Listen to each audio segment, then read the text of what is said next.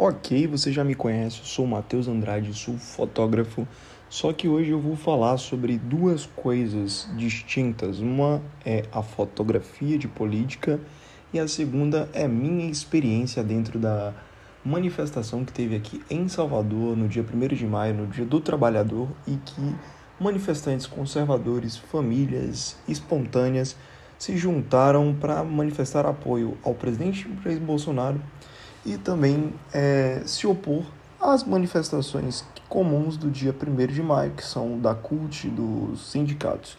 Então vou falar um pouco da visão de um fotógrafo, a visão de uma pessoa que é católica, uma pessoa conservadora sobre o fato.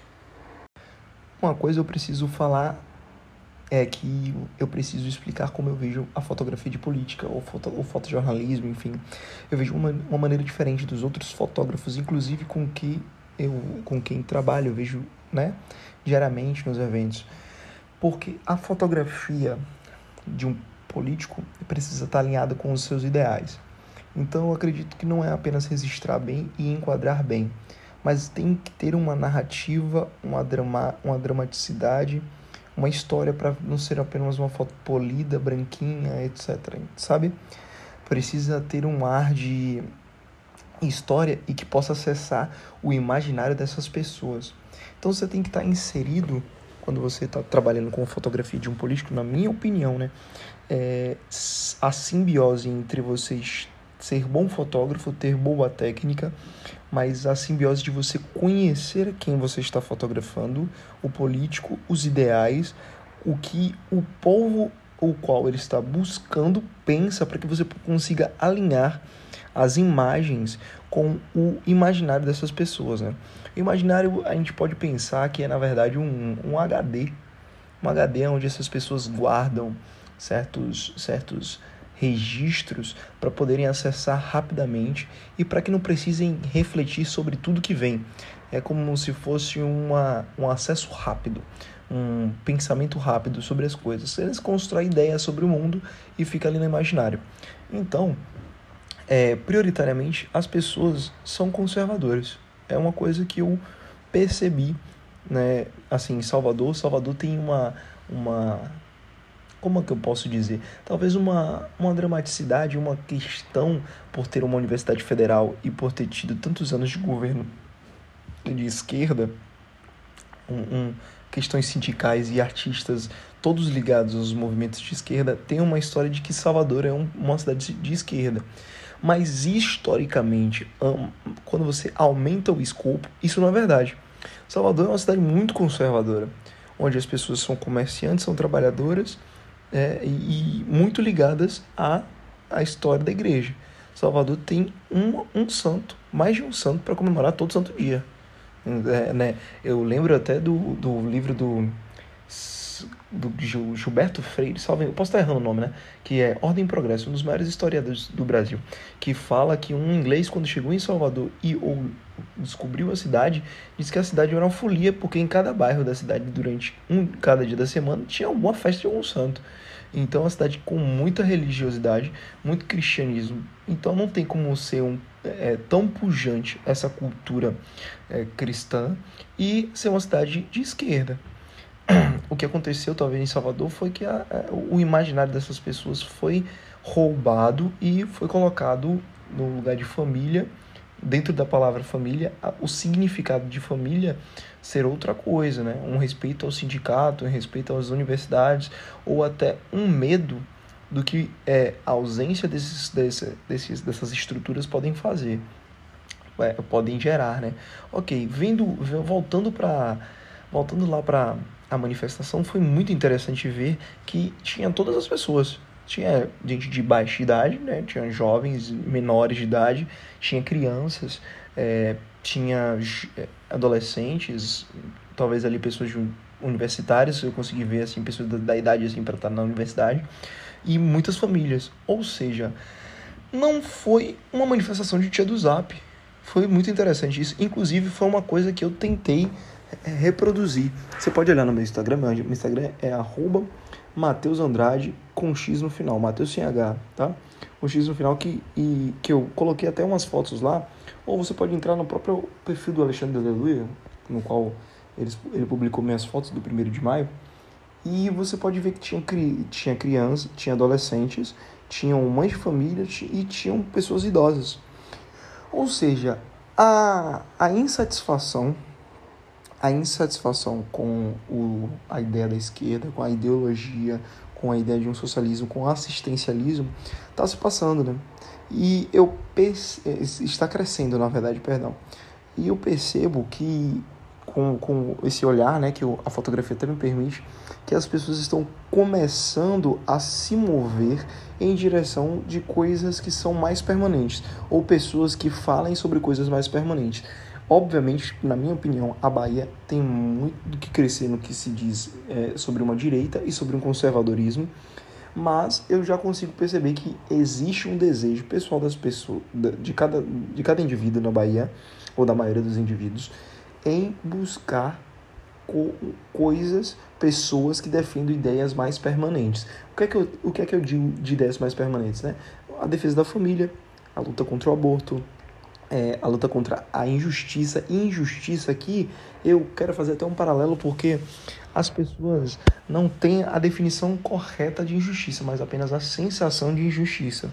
Então, quando um político fulano está sendo acusado ou é, com a imanência de ser preso por nenhum crime claro, as pessoas já têm essa sensação pessoal de injustiça. Porque nós somos cristãos, né? Nós não gostamos de injustiças com as pessoas, não queremos que ninguém seja acusado injustamente e seja colocado é, em um tribunal público é, para ser né, preso. Porque já, já, já temos no imaginário que alguém com conduta ilibada foi trocada por um, um ladrão e foi colocado numa cruz. Nós temos um histórico, uma ferida pessoal com isso. Ah, eu vejo muito isso, né? E, e eu vejo que, por exemplo, a questão do, do, Daniel Silveira é uma questão, cara, com muitas pessoas que são da Bahia, pô. O cara não é nem da Bahia, o, o, o deputado não é nem da Bahia, é do Rio de Janeiro, mas as pessoas compraram isso por causa desse senso de justiça. Porém, eu tenho uma reclamação, talvez uma indignação. Eu, é óbvio, eu conheço algumas pessoas que estiveram nas manifestações.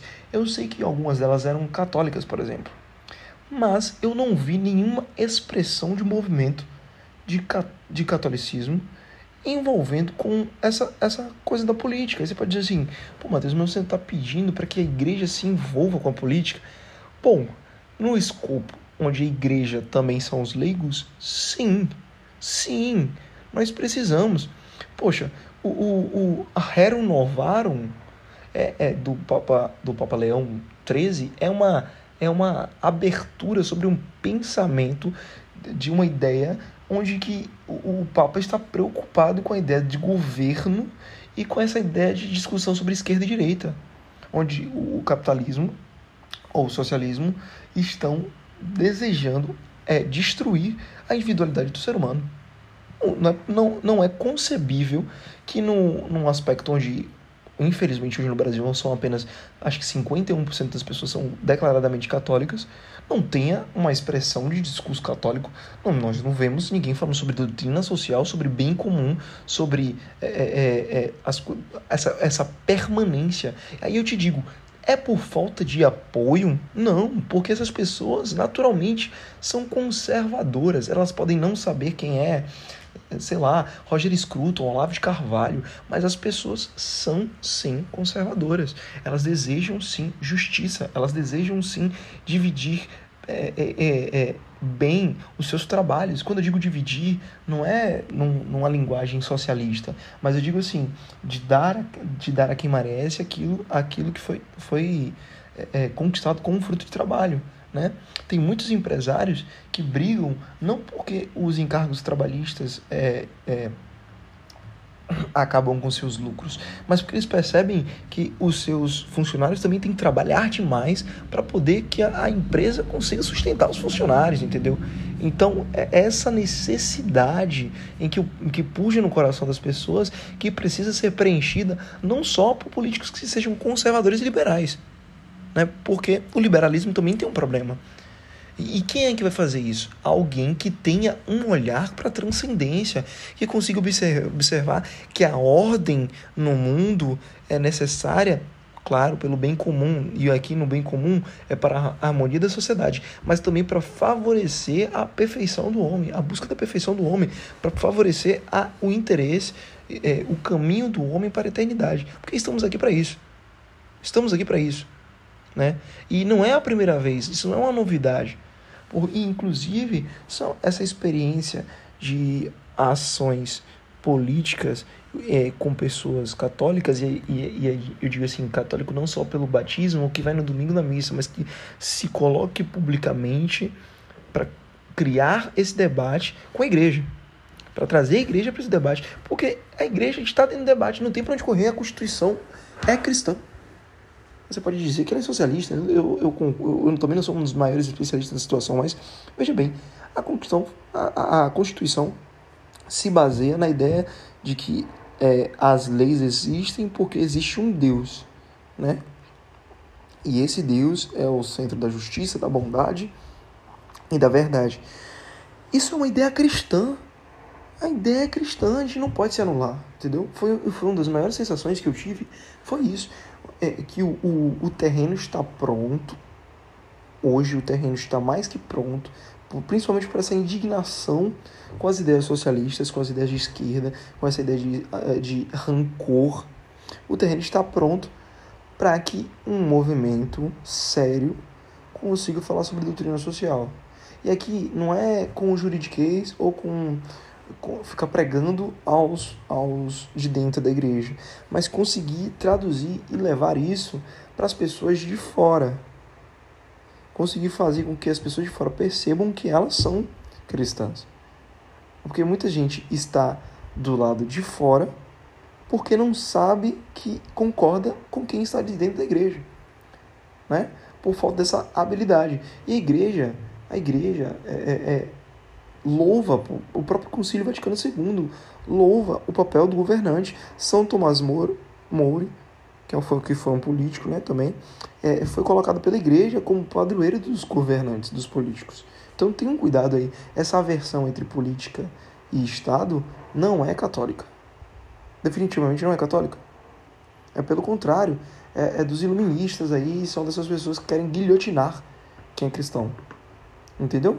Então, assim, para resumir, é, é, é, a minha ideia nesse, nesse podcast eu quero dizer para vocês que eu acredito que estamos no momento favorável de começarmos a nos organizar em pequenas comunidades. É, esse é um, um papel essencial, é importante falar isso.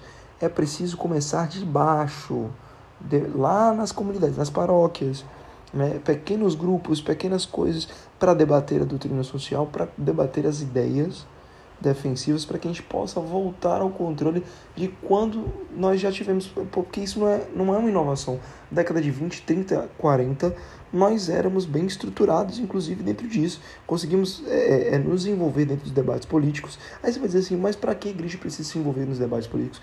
Porque o que, é que está acontecendo com a igreja hoje é que ela foi instrumentalizada para poder gerar poder né, para gerar poder à esquerda, pô. Você olha na, no YouTube, tem entrevista do Lula dizendo que aparelhou a, o, o, a Igreja Católica, a CNBB, para poder ganhar voto. Você tem autos da KGB de infiltração de, de espiões, espiões dentro da, da, da Igreja do Brasil. Então a gente precisa reverter esse trabalho. E a gente já teve um, um uma fagulha dessa luz com o Dr. Plínio e com a TFP. Mas a gente precisa se atualizar e entrar para o debate de maneira mais contundente, com mais energia e sem precisar ter que é, é, é, ganhar notoriedade só por ser católico. Precisa ter competência. Enfim, essa, isso foi um pouco do que eu vi é, da, no dia 1 de maio e foi uma das, das poucas reflexões que eu fiz também eu acredito que chegou um momento, chegou um momento de fazer uma renovação das ideias, porque eu acredito que dentro da, da direita aí tem muito espaço vago e tem muita gente que não é tão conservadora, mas que está aproveitando esse espaço porque nós não estamos lá. É isso. Ok, enfim, eu já falei o que tinha para falar. Eu queria te pedir apenas uma coisa.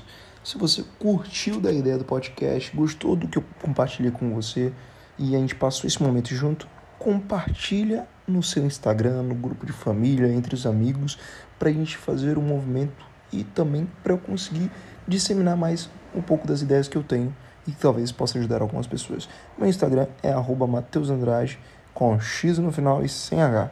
Espero você no próximo podcast. Abraço.